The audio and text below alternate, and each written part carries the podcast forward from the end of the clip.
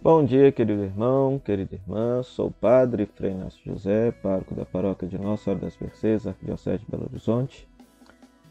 Seja bem-vindo à nossa vivência da espiritualidade da Pastoral da Sobriedade.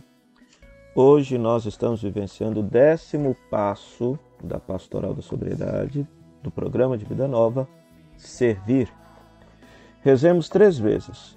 Senhor, servindo o exemplo de Maria, nossa mãe mãe de todos, Queremos gratuitamente fazer dos excluídos os nossos preferidos através da pastoral da sobriedade.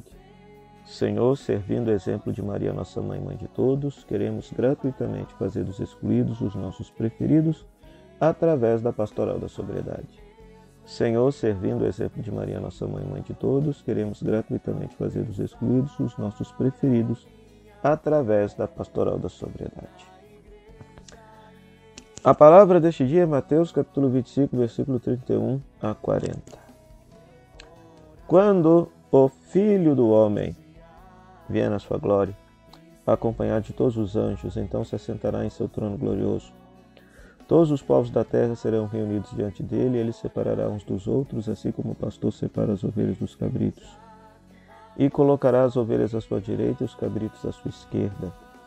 Então o rei dirá aos que estiverem à sua direita: Venham vocês, que são abençoados por meu Pai. Recebam como herança o reino que meu Pai lhes preparou desde a criação do mundo. Pois eu, eu estava com fome e vocês me deram de comer, eu estava com sede e me deram de beber, eu era estrangeiro e me receberam em sua casa. Eu estava sem roupa e vocês me vestiram, eu estava doente e cuidaram de mim, eu estava na prisão e vocês foram me visitar. Então os justos lhe perguntarão: Senhor, quando foi que te vimos com fome, te demos de comer, com sede, te demos de beber? Quando foi que te vimos como estrangeiro e te recebemos em casa e sem roupa e te vestimos? Quando foi que te vimos doente ou preso e fomos te visitar? Então o rei lhes responderá: Eu garanto a vocês, todas as vezes que fizeram isso a um dos menores dos meus irmãos, foi a mim que o fizeram. Palavra da salvação, glória a vós, Senhor. Pois muito bem, meu querido irmão, querida irmã, agente da Pastoral da Sobriedade. É, estamos vivenciando esse décimo passo, servir. Queremos colocar a nossa vida a serviço das pessoas que sofrem, como forma de romper esta casca do egoísmo que tantas vezes nos prende na, na estrutura do vício, na estrutura do pecado em nossa vida. Esse texto, Mateus 25, 31, 40, é um texto do qual poderíamos falar muita coisa, porque é o texto da minha dissertação de mestrado, que eu estou terminando, mestrado em teologia bíblica. Mas quero apenas destacar uma coisa muito importante neste texto. Em primeiro lugar, o texto é categórico ao afirmar que servir ao Filho do Homem, servir ao Juiz de todo o universo, servir ao Rei dos Reis, servir a Jesus Cristo, é assistir misericordiosamente, ajudar misericordiosamente os famintos, sedentos, nus, doentes, presos e estrangeiros. É, essas, essas necessidades básicas dos seres humanos, que depois a tradição da igreja chamará de obras de misericórdia, são a liturgia existencial que o cristão deve praticar. Deve praticar. Quando nós falamos liturgia, falamos de culto a Deus, né? E é interessante que é, por trás dos pobres necessitados está Deus, está o Filho do Homem, está o Filho do Homem, a pessoa de Jesus Cristo está ali. Então, se nós queremos prestar culto a Deus, devemos servir aos pobres, né?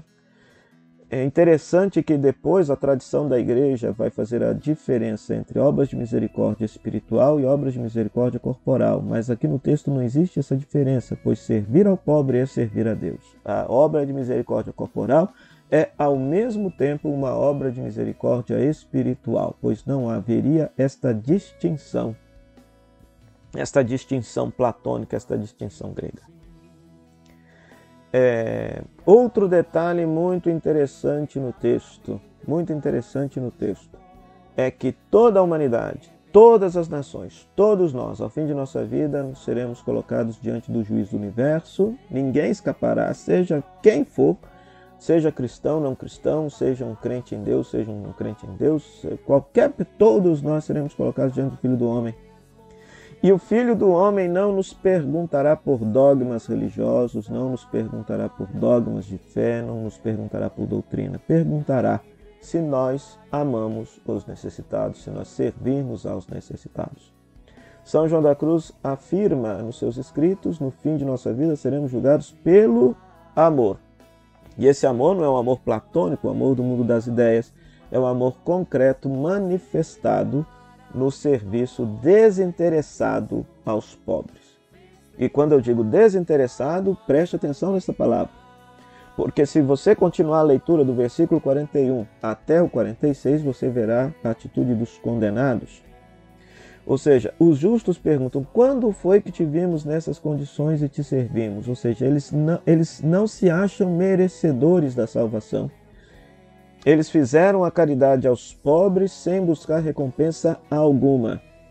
E por isso foram salvos. Foram salvos pela graça de Deus.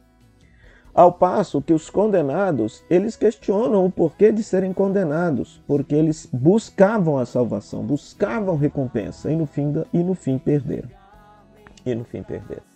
Então, esse texto também não quer nos ensinar que seremos salvos pelas obras, não, porque os justos manifestam que não tinham o interesse de auto-justificarem, uh, eles não tinham o interesse de angariar méritos com a sua própria vida, com a sua caridade. Não, eles esperavam, confiavam somente em Deus e Deus gratuitamente os salva. Os salva. E como foram tocados pela graça de Deus, eles manifestaram esta graça de Deus na vida deles, exercendo esta gratidão a Deus, servindo gratuitamente os menores, os pequenos, os mais necessitados. Então, querido irmão, querida irmã, a gente da Pastoral da Sobriedade, nós estamos acostumados a servir a Deus na liturgia, através da dimensão dos sacramentos, pois esse texto nos ensina que existe um oitavo sacramento o sacramento do próximo, o sacramento do outro, né? Todo aquele que negar o sacramento do outro, a ajuda ao outro, o socorro ao pobre necessitado no fim de sua vida, mesmo que tenha sido uma pessoa profundamente religiosa, mas ela descuidou daquilo que é essencial na fé cristã, que é reconhecer Deus presente em cada pessoa humana, sobretudo na pessoa humana mais necessitada. Dentro da dinâmica da pastoral da sobriedade, nós sabemos que a droga nos torna egoístas e nos faz pensar somente em nós mesmos, pois o serviço ao próximo rompe esta casca de egoísmo, e na medida em que cuidamos daqueles que sofrem, Deus haverá de cuidar de nós.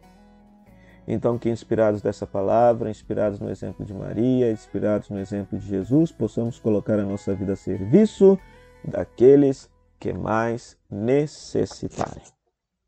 Que você possa ler esse texto mais uma vez, rezar e levar a Deus as suas preces. E após rezar este texto, que você possa partilhar com seus irmãos do grupo de autoajuda a seguinte pergunta: Como servir fazendo dos excluídos os nossos preferidos? Como servir fazendo dos excluídos os nossos preferidos? O Senhor esteja convosco, Ele está no meio de nós, que a bênção de Deus Todo-Poderoso, Ele que é Pai, Filho e Espírito Santo, desça sobre você e permaneça para sempre. Amém. Sobriedade e paz só por hoje. Graças a Deus e até o próximo final de semana, se Deus quiser. Tchau, tchau.